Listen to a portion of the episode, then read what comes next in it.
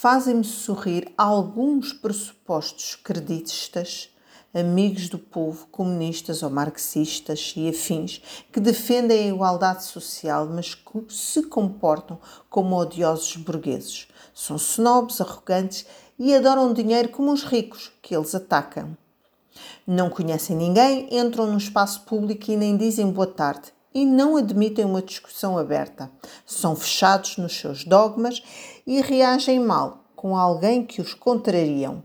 Adoram ter em vez do ser. Costumam amar dar nas vistas com denúncias sobre pessoas sem investigar exatamente o que aconteceu. Nem isso lhes interessa, desde que seja suficientemente estranho ou escandaloso para dar nas vistas na comunicação social ou entre os seus pares. São iguais a tantas outras pessoas. Simplesmente operam por se travestir de ideais humanos, ideológicos ou outros, para se destacar e promover, mas é simplesmente uma capa muito fina que sai muito facilmente. Como bom burguês, adora objetos e poder. O consumo é algo que o realiza, conforta e é um objetivo a almejar também.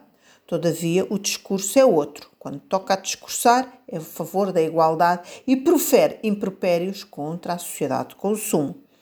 Temos casos bem conhecidos desta dicotomia e contradição. É mais, faz o que eu digo, não faças o que eu faço. Somos todos humanos, talvez todos egoístas e talvez gananciosos.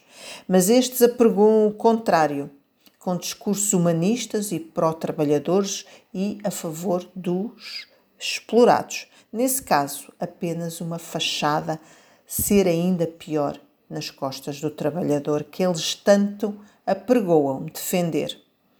Públicas virtudes, vícios privados é muito conveniente às fachadas para esconder tantas más tendências.